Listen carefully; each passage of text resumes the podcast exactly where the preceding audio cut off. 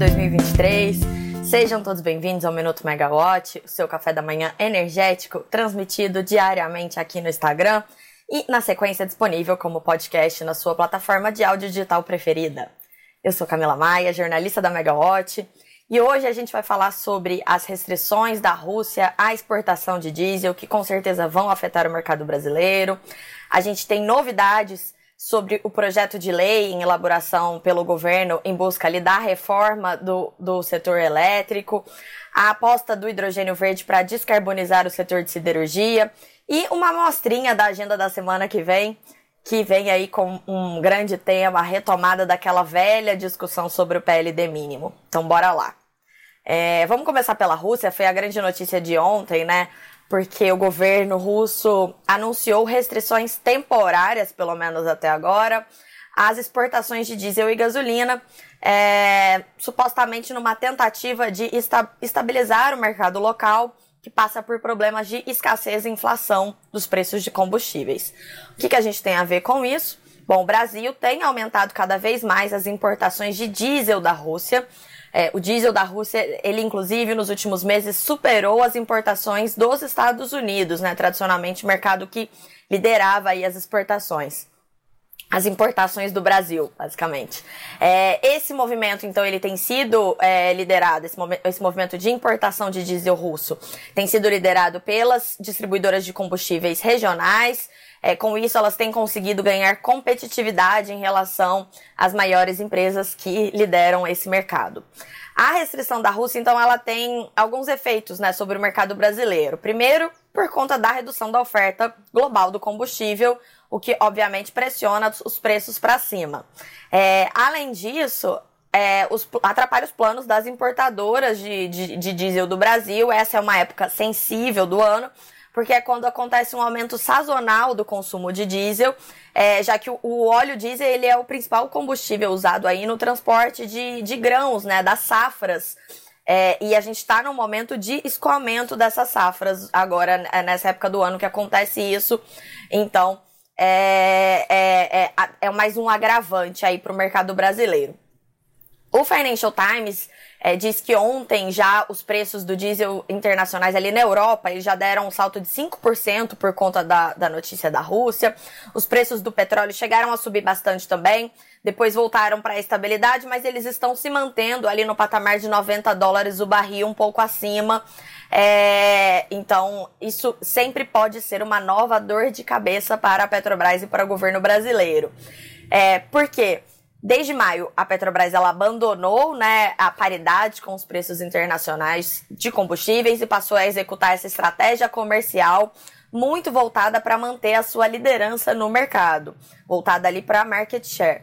É, com preços, os preços mais baixos dos importadores de diesel da Rússia, a Petrobras ela estava então com espaço para praticar preços mais baixos também. Preços mais baixos para a Petrobras significa uma menor pressão política sobre a gestão da companhia. Agora, se os preços altos, é, essa alta internacional começar a se refletir no mercado doméstico, é, a Petrobras ela vai ser pressionada, então, pelo mercado a subir novamente os seus preços de combustíveis. E a gente sabe que mesmo a Petrobras sendo uma empresa de economia mista, com sócios privados e dever de levar retorno aos acionistas, ou seja, lucro, qualquer debate sobre preços de combustíveis na companhia tem efeitos políticos imediatos. Então, a gente pode esperar isso. E existe ainda uma preocupação geopolítica, né, sobre essa estratégia do governo russo em reduzir as exportações. É, no começo do ano passado, quando teve início a guerra entre Ucrânia e Rússia, a disparada dos preços internacionais de petróleo, gás principalmente, afetou muito, né? Deu uma grande mexida em todas as economias. É, as economias de países desenvolvidos, economias ali da Europa do, e os Estados Unidos, inclusive chegaram a conhecer a nossa velha amiga, a inflação, depois disso. Então, é, também tem mais esses outros, essas outras consequências aí dessa restrição à exportação pela Rússia que a gente pode ver.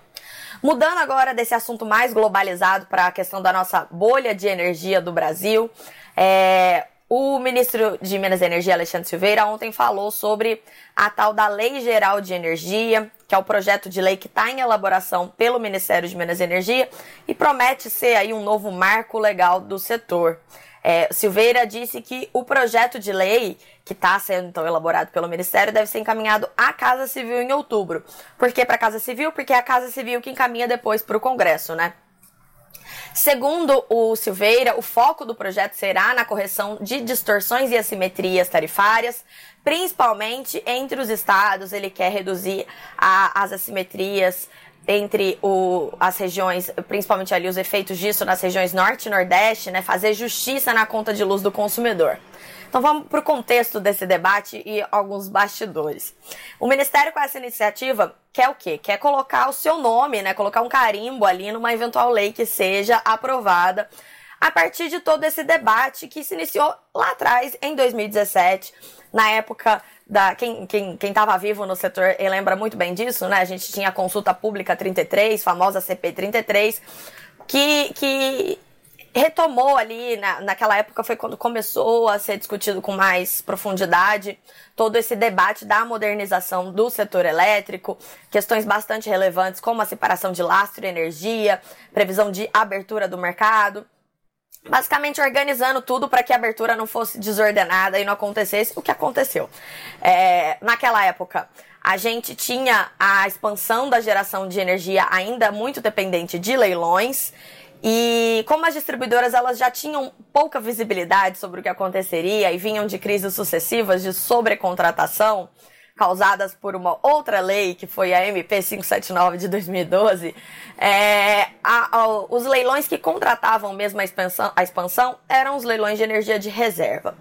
É, os leilões de reserva, na, nesses leilões, por quê? Porque a demanda não parte das distribuidoras e sim do governo. E aí, em 2016, no finalzinho do ano, o governo cancelou o leilão de reserva daquele ano, causou uma celeuma entre os geradores renováveis, defendiam novos contra contratos para manter as cadeias de produção mas a, o mercado se organizou, o mercado descobriu uma saída, mesmo sem leilões, como viabilizar esses novos projetos, por meio dos PPAs, os contratos de compra de energia, na sigla em inglês, de longo prazo, de energias incentivadas é, as fontes incentivadas, que são as fontes renováveis basicamente, elas têm direito é, de desconto pelo uso da rede e isso tornou esses projetos bastante atrativos. Juntou ali o útil ao agradável, porque é, os grandes consumidores já começavam ali nessa tendência de descarbonização. A gente ainda não usava a sigla ESG, mas ela já estava muito presente ali nos planos das empresas, né? É, pós ali é, Acordo de Paris, então todo mundo estava tentando descarbonizar sua matriz e os PPAs de longo prazo com projetos renováveis foram uma, uma grande opção, começou ali naquela época. Desde então, esses contratos cresceram muito, passaram a dominar a expansão da nossa matriz, ao mesmo tempo em que o peso dos subsídios começou a ficar insustentável. O marco legal do setor como um todo não conseguia ser aprovado, né? Porque é, existem interesses muito diversos é bastante difícil você conseguir pautar esse projeto ali e, e, e ter o aval né, do, dos congressistas. E aí, algumas partes desse, desse, desses, dessa discussão começaram a ser aprovadas antes. E aí, a gente teve, por exemplo, o fim do desconto pelo uso da rede, mas que acabou incentivando a corrida de ouro das renováveis, um volume imenso de renováveis atrás de contratos e margem de escoamento. A gente vê essa confusão até hoje, não é mesmo? A gente também teve o início da abertura do Mercado Livre por via infralegal. É, ano que vem a gente vai ter isso então concretizado, né? Abertura para alta tensão a partir de janeiro de 2024. A baixa tensão ainda não tem essa solução, mas a gente ainda não tem é uma solução para a expansão da, da, da nossa matriz sem onerar o consumidor cativo e sem gerar mais encargos setoriais. Então ainda é muito difícil enxergar o que, que o governo quer com essa lei da energia, considerando essas declarações do Silveira, especialmente porque o Silveira tem prometido, ao mesmo tempo, reduzir os encargos setoriais e prorrogar o desconto pelo uso da rede para as renováveis, que não parece ser muito coerente, porque o, o desconto pelo uso das rede, da rede é um dos fatores que mais onera os encargos, né? Só lembrando rapidinho que a CDE, a Conta de Desenvolvimento Energético, o nosso principal encargo setorial, chegou a um orçamento de 35 bilhões de reais esse ano e as, todos os cálculos aí de especialistas apontam para que uma, uma, um crescimento contínuo nos próximos anos.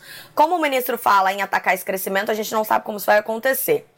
Outro ponto é que existe um projeto de lei bastante avançado, que é o PL 414, foi aprovado pelo Senado, está na Câmara, mas ele nunca avançou ali na Câmara. E esse PL 414, ele é o herdeiro da CP33. É, o que, que, circula nos bastidores é que esse projeto de lei que vai ser encaminhado pelo Ministério de Minas e Energia, é, no fim das contas, ele não deve se afastar muito do PL 414. E aí, o presidente da Câmara, o Arthur Lira, ele deve atribuir a relatoria desse novo projeto de lei ao deputado Fernando Coelho Filho. Fernando Coelho Filho, ele era o ministro de Minas e Energia em 2017, na época da CP33. Ele é um nome muito querido pelo setor e ele é o relator do PL 414. Ele tem trabalhado nesse assunto nesses últimos anos aí com bastante afinco, apesar de estar sempre nos bastidores, a gente não vê isso, né? É, ter, ter resultados práticos no setor. E desse, dessa forma, se, se isso acontecer, né, óbvio, política é sempre muito. É, a gente não sabe o que esperar, né? Mas se, se essas expectativas do mercado se concretizarem, o, o Fernando Coelho Filho vai poder apensar o novo projeto de lei do governo ao PL 414, avançar dessa forma com um texto que já foi consolidado e debatido no setor mas o nome do Alexandre Silveira vai permanecer ali na assinatura do novo projeto de lei. Então, vamos dizer assim, isso ajuda na questão política, que é essa vontade dos novos governos de darem os seus nomes aos projetos, que é uma coisa absolutamente compreensível, normal, todo mundo faz isso. É, só para a gente ter uma noção, nesse, só nesse ano, o, o, novo mercado de gás, que era o programa de gás do governo Jair Bolsonaro, virou gás para entregar no governo Lula.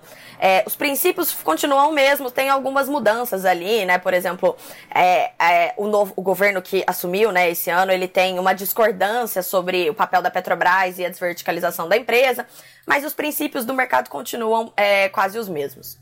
Bom, outra pauta bastante importante que a gente tem nesse ano é a pauta de hidrogênio verde. E, e o presidente da Câmara, o Arthur Lira, mais uma vez, ele, né, é um grande protagonista aí do, do nosso cenário político. Ele quer andar com a lei de regulamentação do hidrogênio verde o quanto antes. Ele está muito focado nessa agenda verde agora nesse semestre. E isso é uma ótima notícia em meio a todo esse debate da emergência climática.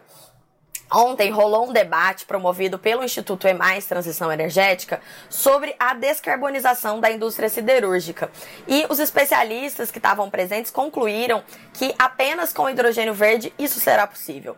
A reportagem com todos os detalhes da Maria Clara Machado está no site da Megawatt. E, e, o que ela conta é que especialistas que estavam por lá falaram que países como o Brasil, África do Sul e Austrália, que têm muitos recursos naturais para a geração de energia renovável barata, eles podem entregar um hidrogênio a um preço competitivo ali de 1 dólar e 50 por quilo, por exemplo.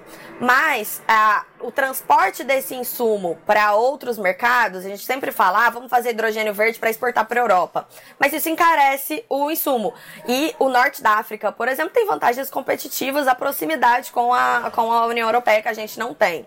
Então, por isso, é importante a gente desenvolver uma cadeia local de consumo para o hidrogênio verde. E a siderurgia é a principal candidata para isso.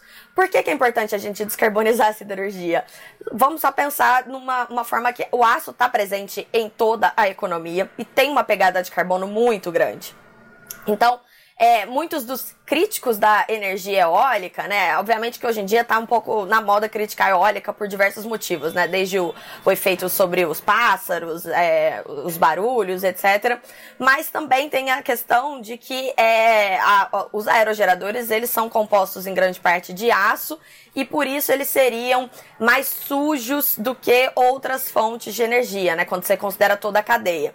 Se o aço for produzido com hidrogênio verde, você resolve essa questão, você limpa ainda mais a matriz, considerando todo. E aí, se a gente pensar que o hidrogênio verde também pode ser um combustível, né? É, pode ser todo, a base para o transporte também dos minérios, né? A Vale é a maior consumidora de diesel do Brasil, então a Vale poderia também usar aí o hidrogênio verde como combustível, de repente, isso ajuda também a descarbonizar desde lá do início, desde a mineração até a siderurgia. É um assunto bastante importante, é urgente. A, a emergência climática é um fato, então é algo bem importante para a gente acompanhar. Vamos para a agenda. Hoje é sexta-feira, uma agenda tradicionalmente um pouco mais leve.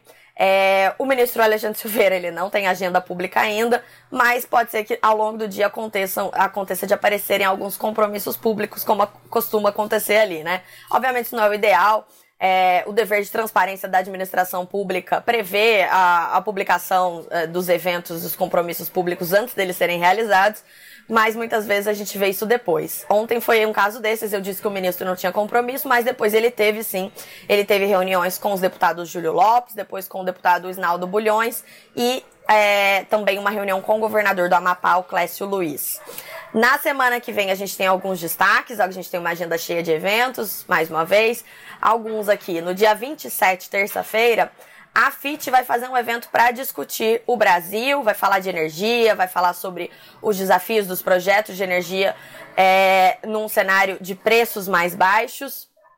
No mesmo dia, a gente tem uma discussão bastante importante na reunião ordinária da ANEL, que é a conclusão da avaliação de resultado regulatório, ARR, das normas aplicáveis aos limites máximo e mínimo do PLD e da tarifa de energia de otimização, a TEL. Vamos lembrar então que o PLD mínimo de cada ano, ele é fixado pela ANEL e ele é o maior número entre a TEL de todas as hidrelétricas do país e a TEL de Itaipu. Isso nunca tinha sido um problema, mas ano passado virou uma grande dor de cabeça, porque com ah, os efeitos cambiais e a inflação dos Estados Unidos, como Itaipu é negociada, a energia é vendida em dólar, é, isso teve um efeito grande ali na conta da TEL de Itaipu. A TEL de Itaipu foi para R$ 69,00 o megawatt-hora e o PLD mínimo ficou bem maior do que estava sendo esperado pelos agentes. Houve uma judicialização, muita gente reclamando é, que, que o PLD mínimo estava tava distorcido, né, por conta disso. E, no fim, o preço continuou sendo o mesmo, mas é, todo mundo passou a defender uma discussão profunda dessa metodologia para esse ano.